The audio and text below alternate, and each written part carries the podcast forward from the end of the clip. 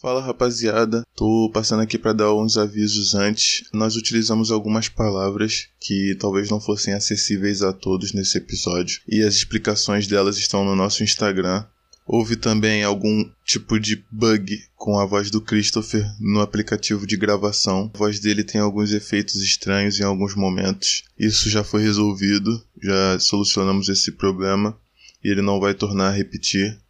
Mas fique aqui com o próximo episódio que tá muito legal, galera. Muito obrigado por nos acompanhar.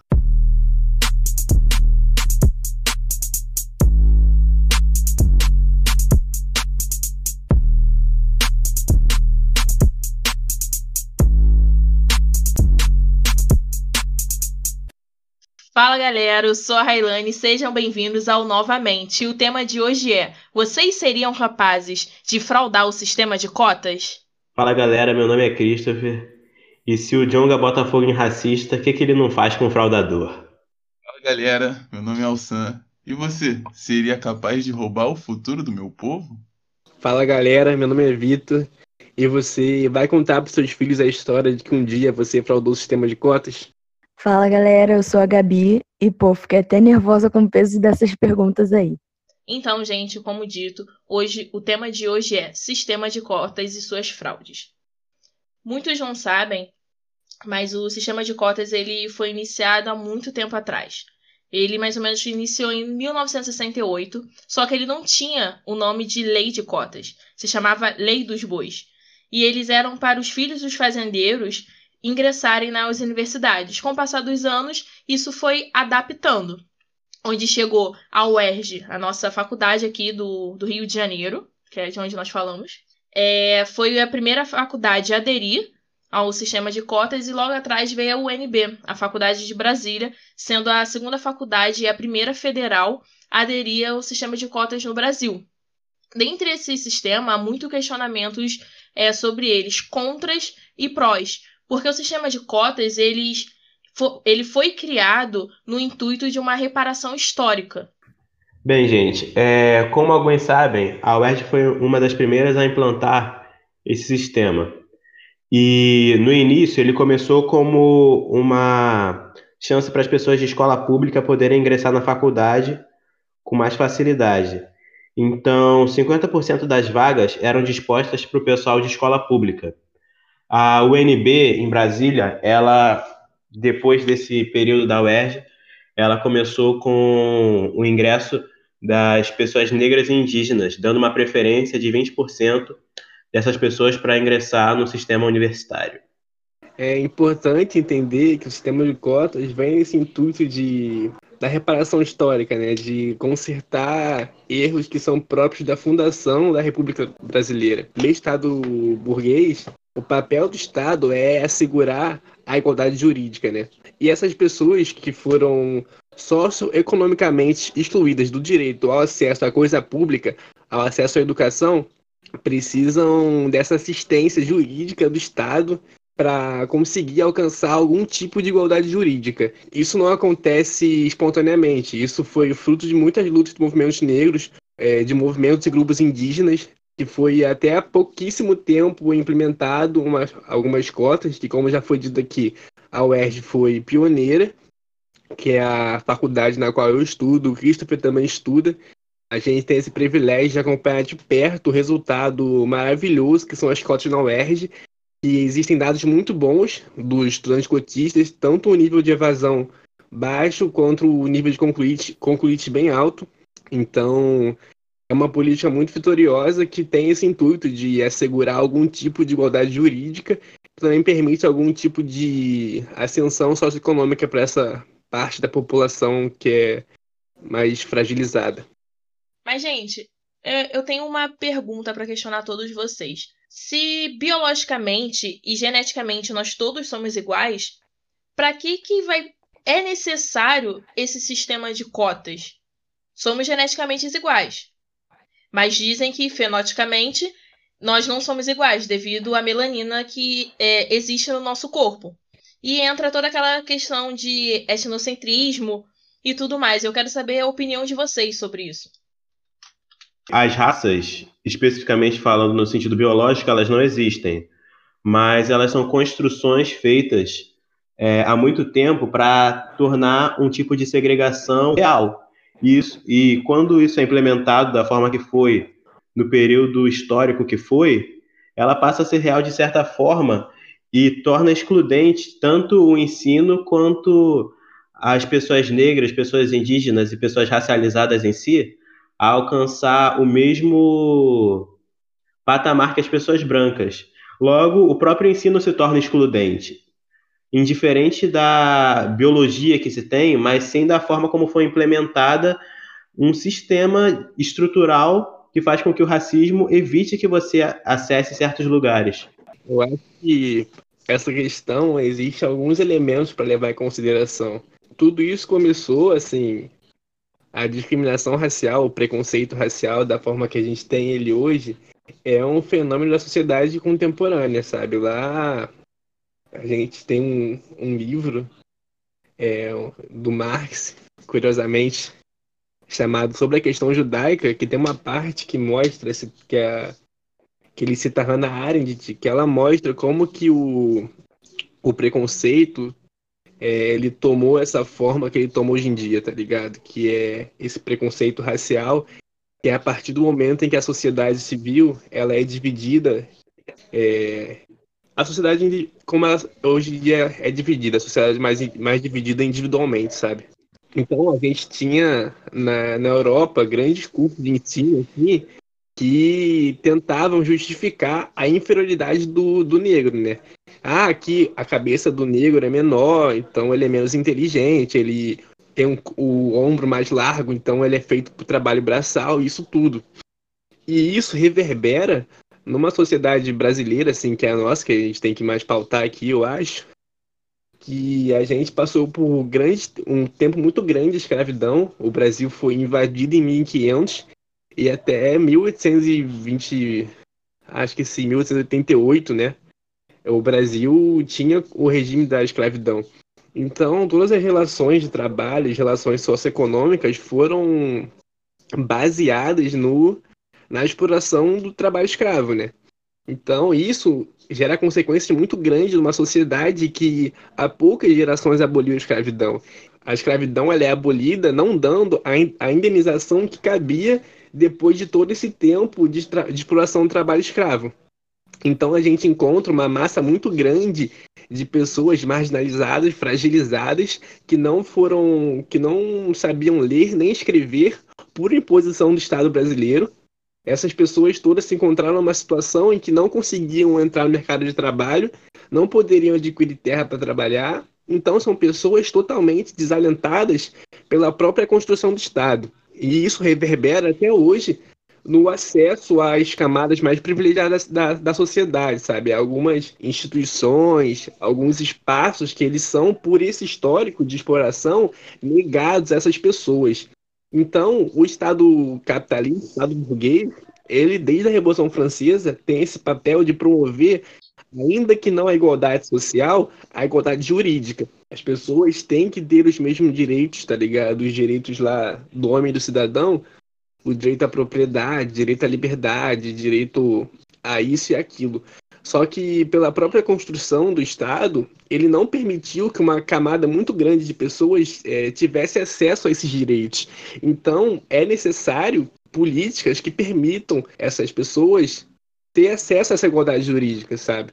Então é nesse papel que entram as cotas. Essas pessoas que passaram por toda essa história de exploração, é, agora com as cotas, vem tendo acesso ao que é direito dessa população, sabe? Acho que é nisso tudo que a gente encontra o papel importante das cotas e por que, que elas são algo necessário. E não são privilégios, são direitos, né? É, cara, falando um pouco sobre isso que você falou da escravidão, assim, num quesito mais Brasil mesmo, é, eu acredito que é muito fácil você pegar um povo colocar ele para as margens da sociedade, colocar ele para trabalhar braçalmente, como foi a, toda a questão da escravidão, e de uma hora para outra você fala simplesmente: ah, não preciso mais do seu trabalho, mas também não dá uma forma digna dela trabalhar e receber. E isso cria uma, uma questão muito forte sobre as pessoas falarem: ah, porque a maioria dos negros rouba, ou o porquê que o sistema carcerário ele é, ele é, como é que eu posso dizer, preenchido de uma forma maior por negros, porque tem toda uma questão histórica antes disso, sabe? Não é simplesmente como se você tivesse pego e falado, ah, o negro ele tem tendência a roubar porque ele quer ou porque ele gosta, entende? E isso faz criando uma distância maior cada vez da, do que eu acho até um pouco errado, mas para a gente poder qualificar aqui as coisas, não qualificar, mas separar as coisas do povo negro para o povo branco ou do povo indígena para o povo branco, porque é um povo que teve uma quebra, uma, um déficit, um déficit que foi criado pelo, pela própria sociedade tão grande que com a nossa própria força a gente não consegue reparar isso de forma nenhuma. É tipo você tentar jogar uma lança num cara que tá te atirando com uma K-47, sabe? E as questões das cotas vêm para tentar amenizar esses problemas. Só que não é como se isso fosse rápido, um processo que da noite para o dia isso vai ser reparado. Até porque de escravidão foram imensos anos e a gente não vai reparar isso em, sei lá, 50, 100 anos. Isso vai levar um bom tempo até que seja combatido. Mas a gente tem que evidenciar a importância das cotas na nossa sociedade atual, não só as raciais, mas como as questões de deficientes e entre outras, porque é uma forma de tornar o mundo mais justo, sabe? Então, é, tipo, com todas essas paradas que é, vieram acontecendo depois da escravidão, a forma como o povo negro ficou largado, não tinha recursos, digamos assim, né? É, e aí a gente, eu acho que entra um pouco naquela questão da meritocracia, que tipo, você fala tipo, ah, não, porque é seu mérito, não sei o quê.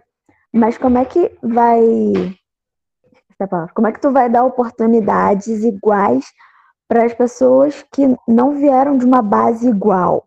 Tipo, não tiveram o mesmo ensino, não tiveram o mesmo estilo de vida, não tiveram a mesma qualidade de vida e não tem como ter oportunidades iguais.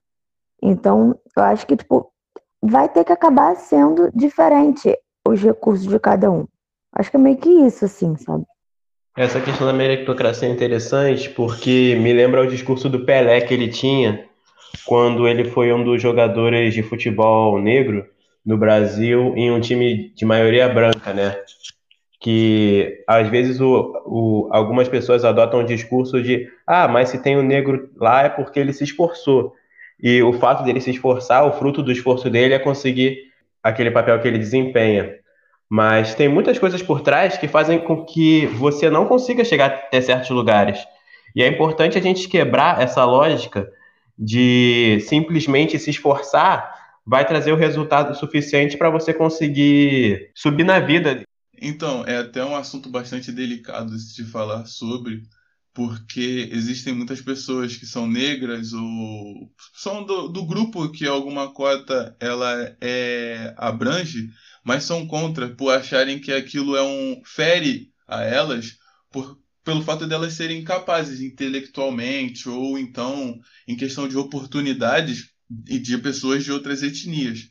Mas a gente tem que entender que isso é uma reparação histórica e não é tipo algo individual, é algo grupo, de uma forma de grupo, sabe? O que eu vejo muita gente que adota discursos como não deveriam existir cotas e esses tipos de questões, porque todos somos iguais a gente, quando a gente tem uma cota, a gente está lutando contra isso de todos sermos iguais, sendo que na prática é completamente outra coisa, entende? Eu acho que as pessoas elas não têm a concepção de que quando ela ela fraude o sistema de cotas, o quão malefício ela pode estar trazendo para alguém. Por mais que tenha aquelas pessoas que questionam, justamente como o Alsan falou, é, ah, mas o sistema então de cotas talvez exista porque o negro é inferior, ou porque a pessoa que tem menos que um salário mínimo e meio é inferior, ela não tem uma capacidade intelectual para poder estar tá ingressando no sistema universitário, no sistema das universidades. Não, não é, não é, a questão não é essa.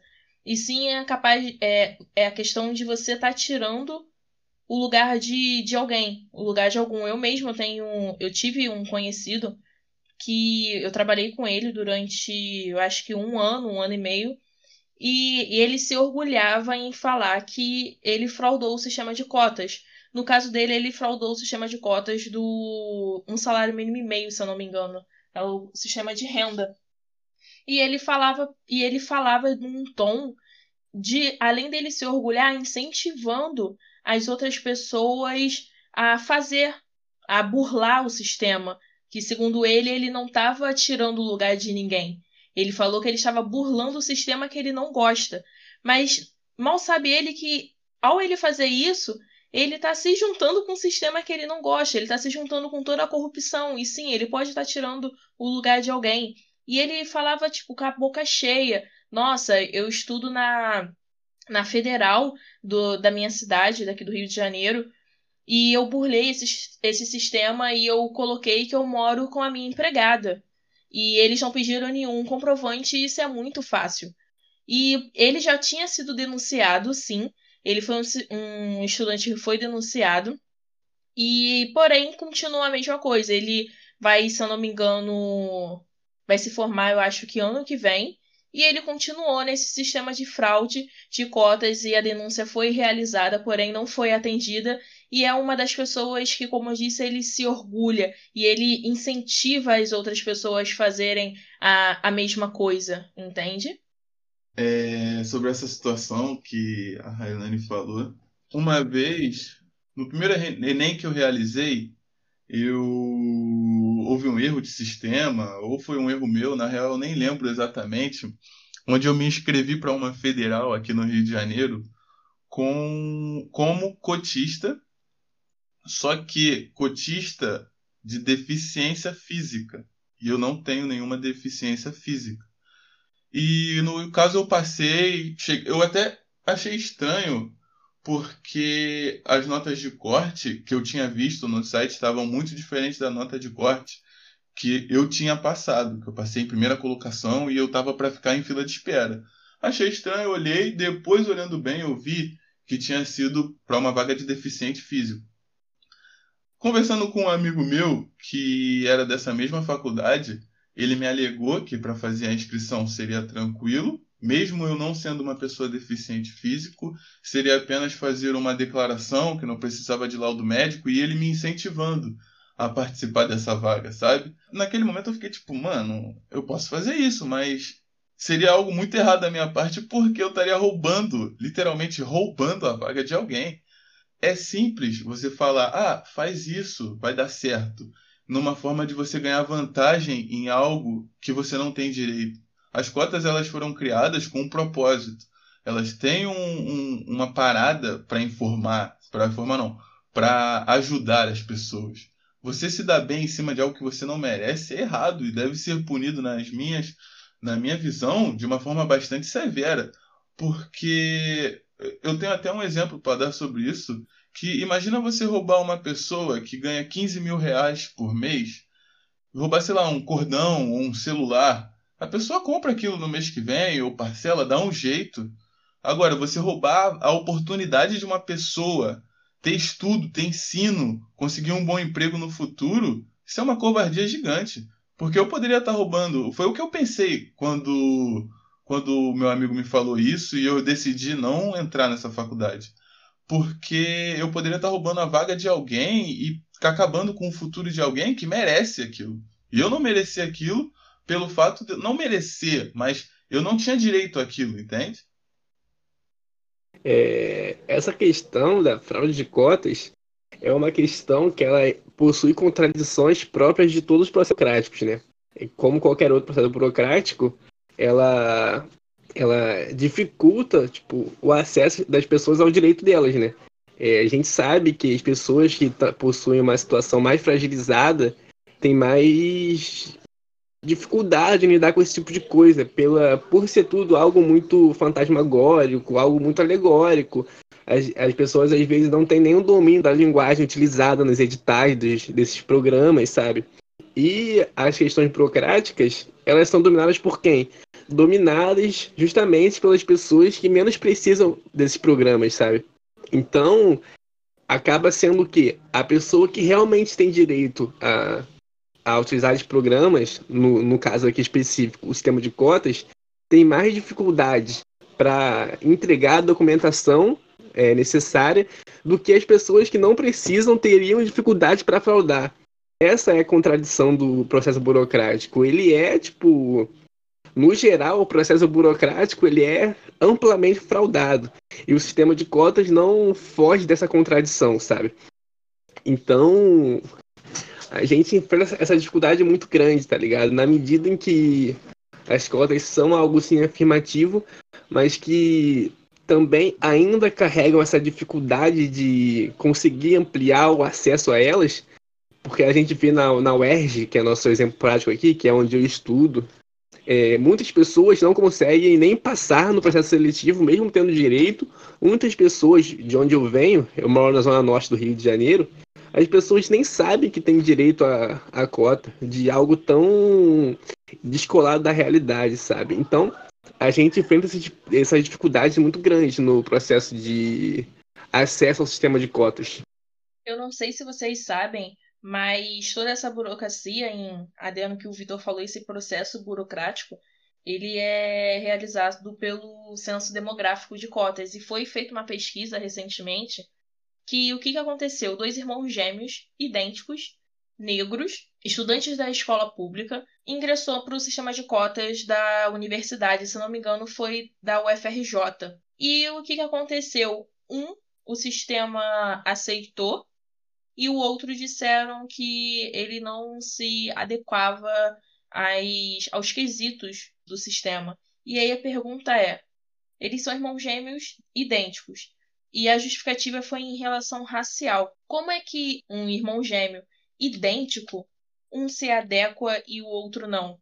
E foi pautado muito essa relação do erro que há nessa burocracia, é, que há nessa, que há na, quando eles escolhem as informações e que tira sim as oportunidades das, das pessoas que têm esse direito.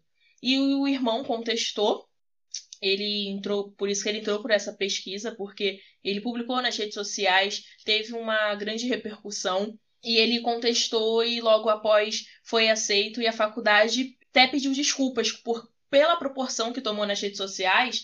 Ele também foi demonstrou a declaração que a faculdade fez perante a isso, pedindo desculpas e dizendo que existe falhas no sistema e que eles também falham às vezes na análise. É uma, é uma questão que você fica com isso na cabeça de, poxa, errou, aconteceu. E conta com quantas pessoas isso não, com quantas pessoas isso não acontece, com quantas pessoas pode passar despercebido, quantas pessoas têm o direito e não conseguem não conseguem ingressar.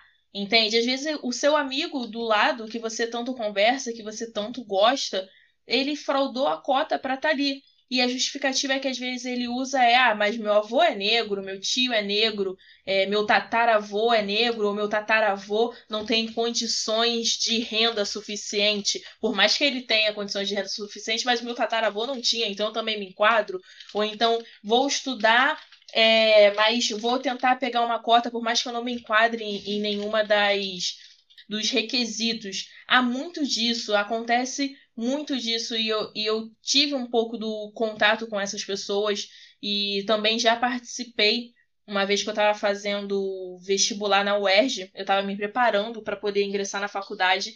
Eu, por eu sempre trabalhar com administração e eu trabalhava com documentos numa, numa escola aqui particular do Rio de Janeiro, e uma vez eu participei desse processo de você separar os documentos e ver é, a pessoa se enquadra, a pessoa não se enquadra.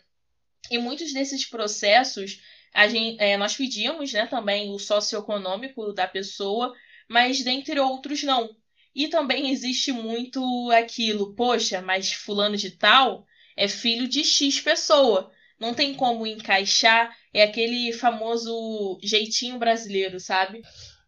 É, é, bom a gente deixar claro que as cotas são sobre a pessoa, sobre as características físicas da pessoa. Não sobre a ah, meu avô é negro, então eu me considero negro para uma cota, para receber uma cota. Se você é branco, você não atende os requisitos da cota. Independente que sua família seja toda negra, se você nasceu branco, Você é branco, você não tem direito a uma cota racial, uma cota indígena, conseguem entender? É uma coisa intrigante dentro disso, da questão do fenótipo e do genótipo da pessoa, para avaliar se ela tem o direito à cota ou não, é que eu tenho dois primos, e esses dois primos são irmãos, e um deles nasceu negro e um nasceu branco, filho do, dos mesmos pais. E uma coisa intrigante que um dia minha mãe falou: ah, mas se um deles for fazer uma entrevista ou algum entrar em algum processo seletivo para cota, é, como negro, o outro também deveria ter o direito. E não é assim que funciona. Eu conversei com ela que a lógica do fenótipo é o que vai dizer na sociedade brasileira o quanto de preconceito você vai sofrer, porque tem uma relação direta com como você se apresenta e como você se parece. Tem uma relação com o padrão de beleza, a questão do seu cabelo, seu nariz, os seus traços, a sua tonalidade da pele. Tudo isso vai englobar em uma situação que o preconceito vai ser mais ou menos agravante na sua vida. Então, se você, um exemplo, se você tem pai, avô ou muitos familiares negros, mas o seu fenótipo é claro, a questão do preconceito na sua vida pode, pode acontecer você vendo com alguns de seus familiares ou pessoas próximas a você, mas com você não necessariamente vai se enquadrar. Então, acho que a gente tem que estabelecer essa relação de como você se apresenta, de como você se parece, para avaliar a questão do direito à cota. E você vê onde vai a capacidade do ser humano de burlar e passar por cima de alguém para poder ter um benefício para si. Como o Alçan mesmo falou, não é que você não mereceu, mas você não tem o direito, você não se enquadra. Você não faz parte daquele meio. E você tem tanta capacidade contra outra pessoa também tem. Queria falar dessa questão fenóptica, que eu acho que, tipo, a gente está falando no caso das cotas negras. Para isso, eu acho que se encaixa assim. Mas, tipo, tem a questão das cotas indígenas. E aí, essa questão não sei se entra tanto, porque outro dia eu estava vendo aquele lance do pessoal é, expondo os fraudadores de cotas, e aí eles expuseram uma menina que tinha entrado com cota indígena. E depois a menina apareceu lá falando que ela nasceu e criou Quer dizer, ela nasceu e foi criada dentro de uma aldeia e ela é toda de família indígena, mora na, na aldeia e tal, tem todos os seus costumes indígenas, só que, tipo, ela não tem aquela questão fenóptica aparente de todo. Ah, você olha, tipo, é índio. Então, tipo, acho que tem questões e questões para você julgar, tipo, uma cota indígena e uma cota negra, talvez. É, isso que você está falando é certíssimo, Gabi, porque diferente da população negra, a população, a população negra no Brasil teve a sua cultura é, exterminada, em sua grande maioria. A gente ainda tem algumas questões da cultura negra que relaciona desde África mas grande parte da cultura, como um exemplo, é muito difícil você conhecer uma pessoa é, do Brasil que conseguiu manter, sei lá, a linguagem banto, falando em casa, coisa do tipo. No Brasil, a gente ainda consegue ter alguns troncos indígenas ainda falados dentro das famílias e tal. E tem toda essa questão da cultura e da etnia, porque existem diversos povos indígenas.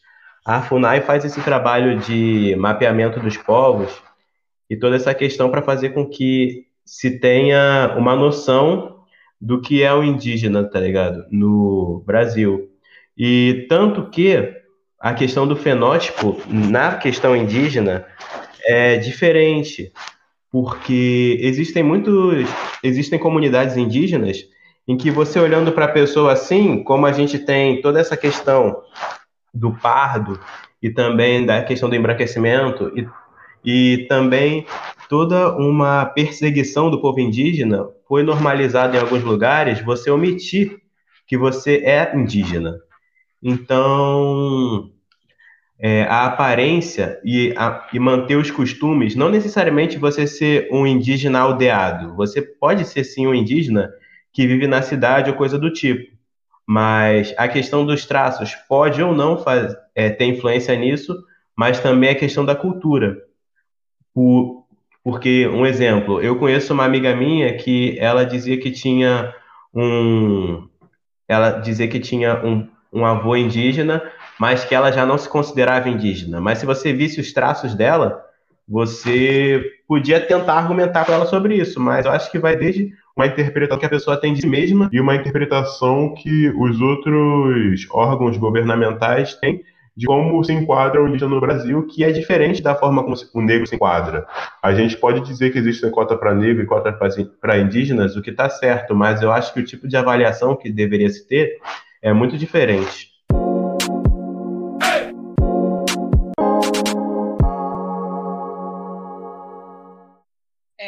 E também entra em outra questão, né? Porque vem escrito autodeclaração, então realize uma carta de autodeclaração.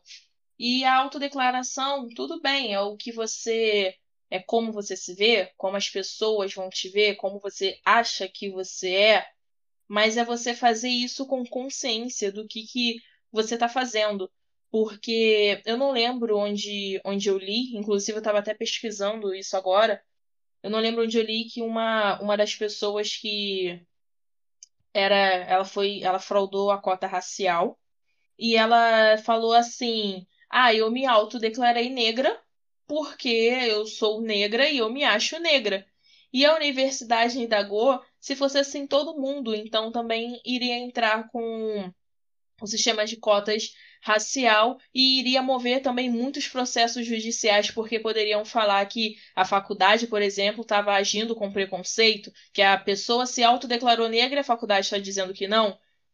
E gera outra, outras problematizações em cima disso, dessa questão do fenótipo, dessa pessoa, eh, nessa questão de autodeclaração, dessa questão da pessoa ter consciência, porque para mim eu acho que o fundamental disso tudo é a conscientização, entende?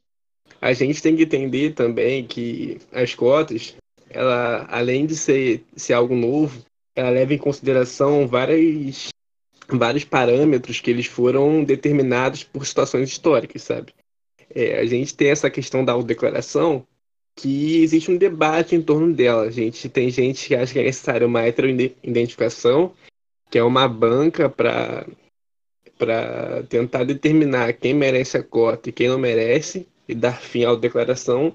E tem gente que tenta que acha que tem que seguir com a declaração porque é um direito da pessoa se autodeterminar e se ela para dar para dar para cota isso tem que ser resolvido dentro da universidade por bancas avaliadoras por comissões que investiguem esses casos entre outras coisas porque a gente tem que entender que a heteroidentificação teve um papel muito grande em políticas eugenistas no Brasil, sabe? A, a gente tem esse debate hoje em dia mais, mais acalorado entre os negros e os, e os pardos, porque por um tempo na sociedade brasileira as pessoas eram determinadas como pardo para tentar estabelecer o mito da sociedade miscigenada, né? Que é o que a gente tem hoje, tá ligado? A gente tem essa esse imaginário de um de um Brasil com diversidade, um Brasil que, sabe, é todo mundo é o que a gente ouve falando, ah, mas eu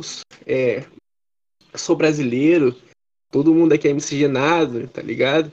Então eles tentaram diluir a, o povo negro na sociedade, tentando com essa determinação sobre os fardos, né? Tentar embranquecer a sociedade. Então a gente tem que lutar para defender as políticas que vão contra as políticas eugenistas, sabe? Então, acho que a gente tem que defender o que a gente tem de cota, porque foi uma conquista muito grande do, do movimento negro brasileiro, dos grupos indígenas, e elas têm a nossa luta, a nossa luta tem que ser para aprimorar elas, sabe? A gente tem que lembrar que a gente disse no tópico anterior que as pessoas mais fragilizadas sofrem mais com a burocracia.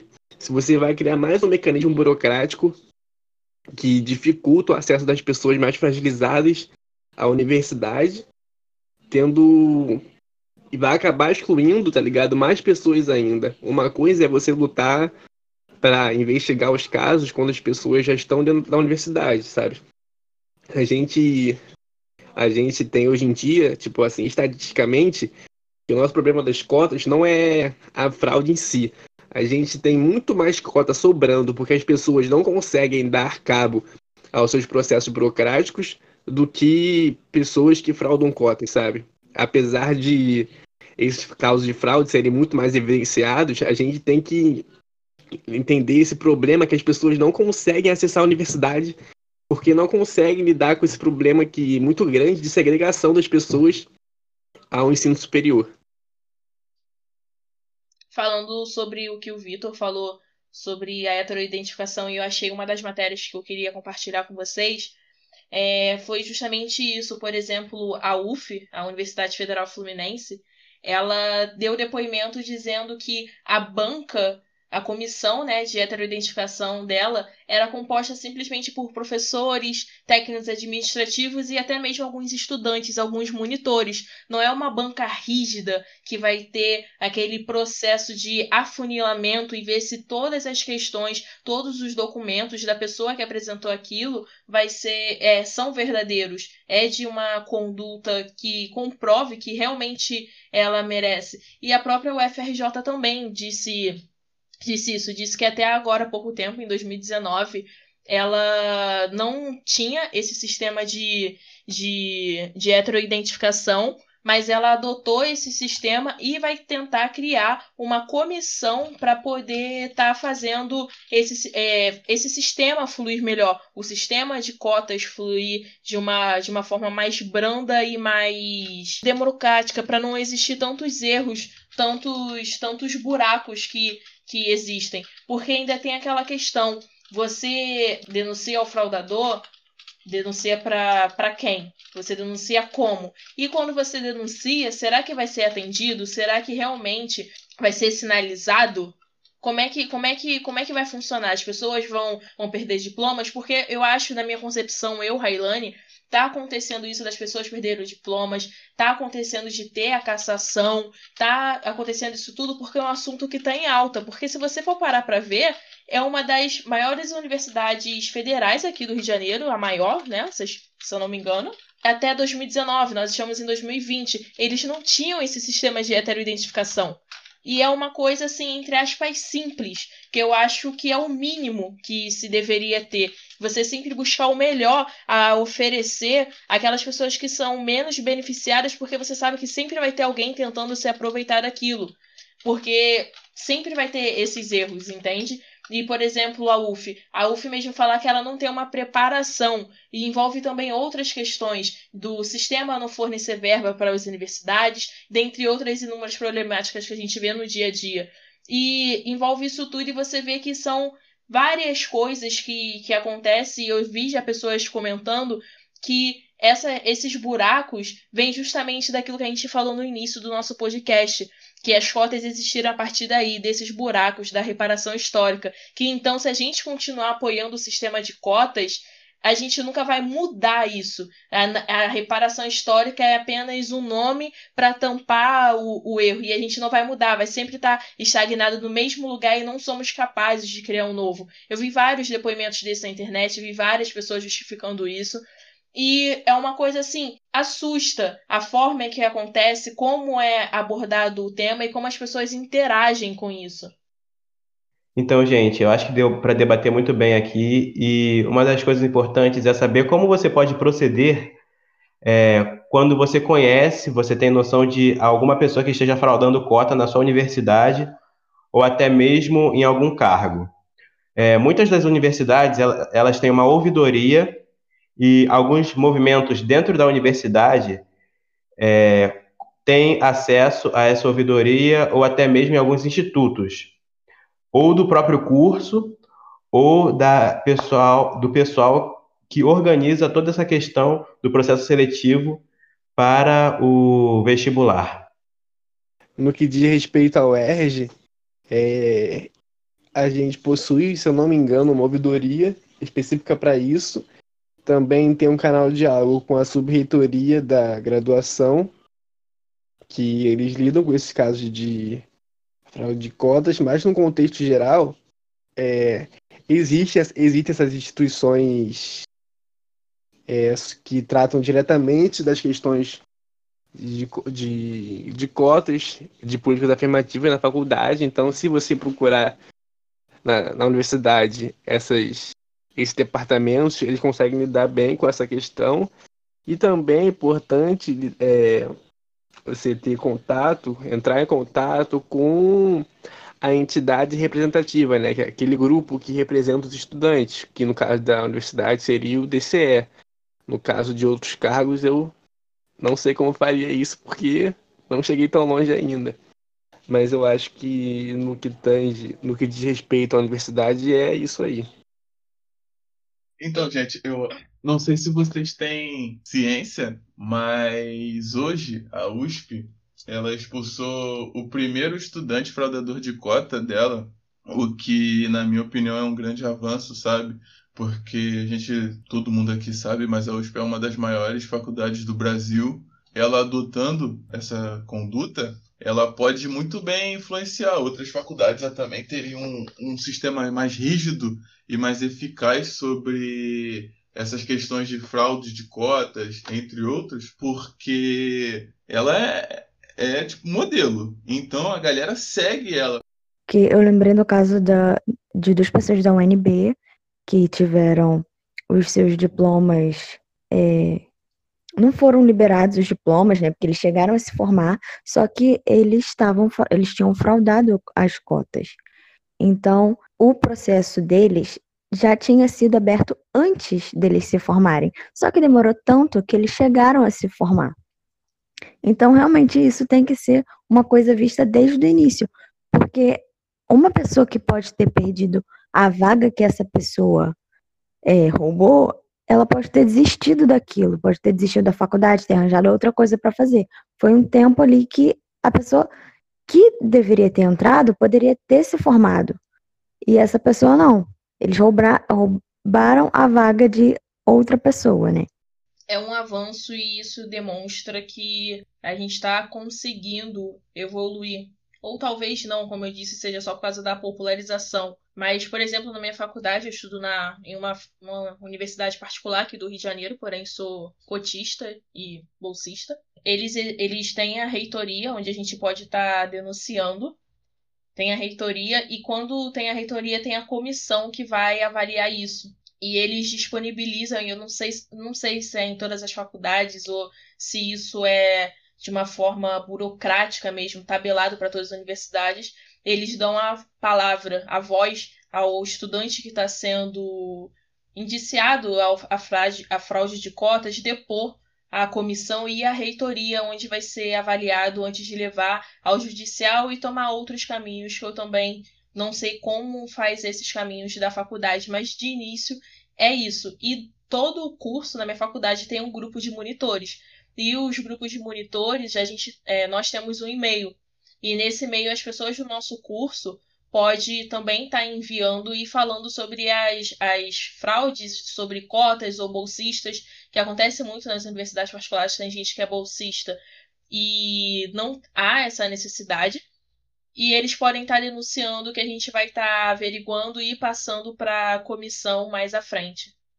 Eu acho essa questão de denunciar muito complicada ainda, porque é um processo muito lento. Por exemplo, essa questão do, do rapaz que foi expulso da USP, ela já corria há meses. Não é questão de dias, questões de você denunciar e ser um processo rápido. Se eu não me engano, o menino já estava quase se formando no curso dele e ele foi expulso da faculdade. E isso é complicado porque, na minha visão, não vai ser uma vaga que vai ser dada novamente. Foi uma vaga que ele roubou e ela não vai ser recuperada de forma nenhuma. Ele simplesmente vai ser uma vaga na faculdade que pode ter sido tirada de uma pessoa que nunca mais vai tê-la ou que vai tê-la daqui a algum tempo. E todo mundo sabe que tempo na faculdade é uma parada muito preciosa quanto mais cedo você entra, mais cedo você se forma e você consegue se especializar e crescer na vida. E eu acho que tem que ser, serem adotadas políticas mais rígidas sobre a inscrição na faculdade para que seja em último caso a questão de você ter que expulsar uma pessoa da faculdade porque ela fraudou uma cota e não que seja fácil você expulsar uma pessoa porque ela fraudou, entendem? Vemos que esse sistema ele está sendo um sistema de está sendo iniciado e implantado. Ainda apresenta algumas falhas, mas eu acho que o intuito do nosso podcast é esse: é a gente refletir sobre esse, essas problematizações que há e tentar propagar essa informação da melhor forma possível e que esses erros sejam reparados. Acho que a gente começa a evolução daí. Eu, o nosso podcast não pode ser grandes coisas, nós podemos estar falando do mínimo, mas eu acho que alguma coisa foi implantada e através disso alguma coisa pode mudar. E minha pergunta para vocês é: qual é a postura de vocês perante a um fraudador de cotas? O que, que você faz para poder estar tá falando com ele, conscientizando ele, e caso essa pessoa fosse totalmente contraditória ao que você disse a ele, que, que você. Qual, qual iria ser sua atitude? Se ninguém fraudar a cota, gente, a gente não vai ter esse tipo de problema. E a gente vai chegar até no nosso objetivo, que é não precisar ter cotas para ter um sistema justo muito mais rápido. Isso só atrasa o tempo de, de evolução dos povos que tiveram seus direitos extorquidos pelas pessoas ao longo do tempo. Eu, eu como desde o início, eu acho que em todas as minhas, minhas falas ficou muito explícito isso. Eu sou muito a favor da conscientização. Eu acho que é questão de você chegar e conscientizar a pessoa e informar ela o dano que aquela atitude dela causa é, mostrar ela, porque às vezes a gente tá, tão, tá com a nossa vista tampada com tantas coisas, tem tantas opiniões formadas, o meio que a gente vive, o âmbito que a gente vive, é, a gente cria tantas coisas, tantas soluções, que a gente acha que só a nossa opinião é a certa, que só o nosso pensamento é o certo, mas isso não significa que a gente não possa mudar. Então, acho que quando a gente faz essa conscientização, essa, a gente propaga essa informação, é, a pessoa ela pode mudar e pode agregar para o conhecimento dela e ela pode entrar em contato com a faculdade. Eu já não sei como irá funcionar, mas para poder estar tá vendo em relação a essa, essa questão dela ter fraudado uma cota e ela não se encaixar no, nos requisitos. E caso isso não venha acontecer de uma forma espontânea, acho que a denúncia, a denúncia para a reitoria, para a ouvidoria, ou escrever um e-mail, mas propagar também é, esse modo e não deixar que, ah, ou é porque é meu amigo, então vou deixar, né? Poxa, ele não vai concluir a faculdade. Poxa, porque, pô, é minha mãe, por exemplo, é um primo meu, talvez, alguém da família que fraudou, então eu vou deixar. Mas é aquela questão, se eu não me engano, foi o Alçan também, ou o Christopher que falou. É, é lembrar que você não tem direito àquilo. E você tá tirando do direito de uma pessoa que realmente tem. É, eu sei que o Alção fez uma pergunta, mas eu vou responder de outra forma, que eu sei que é importante a conscientização, não vou falar que não é importante, mas a minha resposta vai ser para as pessoas que têm esse direito e para as pessoas negras dentro da faculdade. É, no meu caso, quando eu fiz meu primeiro vestibular e não passei, eu não tinha certeza se ia poder fazer o próximo. Eu fiquei na dúvida se realmente fazer faculdade valeria a pena e pensei em começar a trabalhar e coisa do tipo. E dependendo da situação que você se encontra, a vida meio que cobra quando você não passa para a universidade, a vida meio que cobra. Tá, não passou, agora vai trabalhar ou vai fazer alguma coisa do tipo. E deixar as pessoas conscientes de que é muito importante a gente ter noção dos nossos direitos e, e, e é importante também que fiquemos vigilantes sobre as pessoas que estão roubando esse direito de nós. Então, a mim, o meu pedido, a, a forma como eu me ponho nessa situação é pedir para as pessoas que estão dentro desse meio, tentem ficar sempre dentro desse assunto, saber como estão os cotistas, os cotistas que de fato têm direito à cota, como eles estão, material para cotistas é um, um, tema muito importante em muitas universidades, então é importante estabelecer que aquela pessoa que tem o direito àquilo consiga concluir a formação, a graduação, e também é importante a gente conseguir trazer a galera que está na dúvida em fazer uma universidade, está na dúvida em fazer um vestibular, está na dúvida se, ah, mas se eu usar a cota as pessoas não vão me gastar, não vão falar, ah, você entrou porque é, você é cotista e cotista é menos. Não, gente, cotista não é menos, é um direito que você tem. E é um dever do Estado e um dever das pessoas respeitar isso.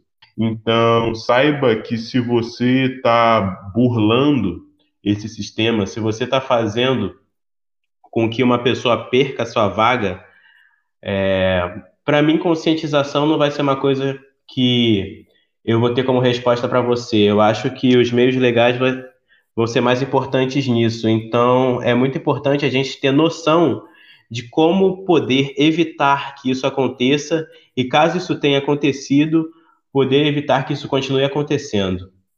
Eu não sou muito assim esperançoso na conversa assim individual.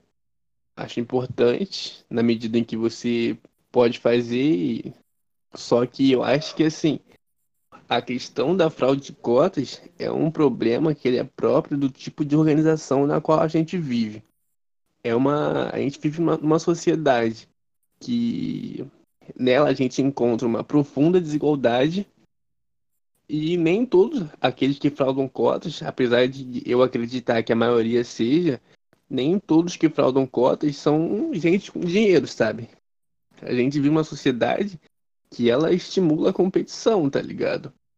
Você vai falar uma pessoa branca e pobre que fraudou cota. Você vai chegar pra ela e falar: Ah, é, você fraudou cota, não pode, você está tirando vaga de alguém que precisava mais, pá, porque a pessoa era, era além de ter o direito legal à cota, ela existem todas as questões históricas que a gente colocou aqui.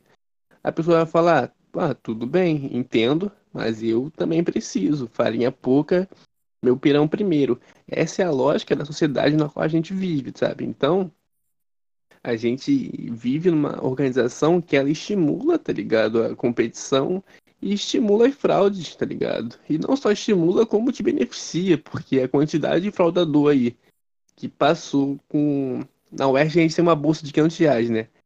A quantidade de fraudador absurdo que se formou e passou ganhando dinheiro deve ser muito grande, sabe?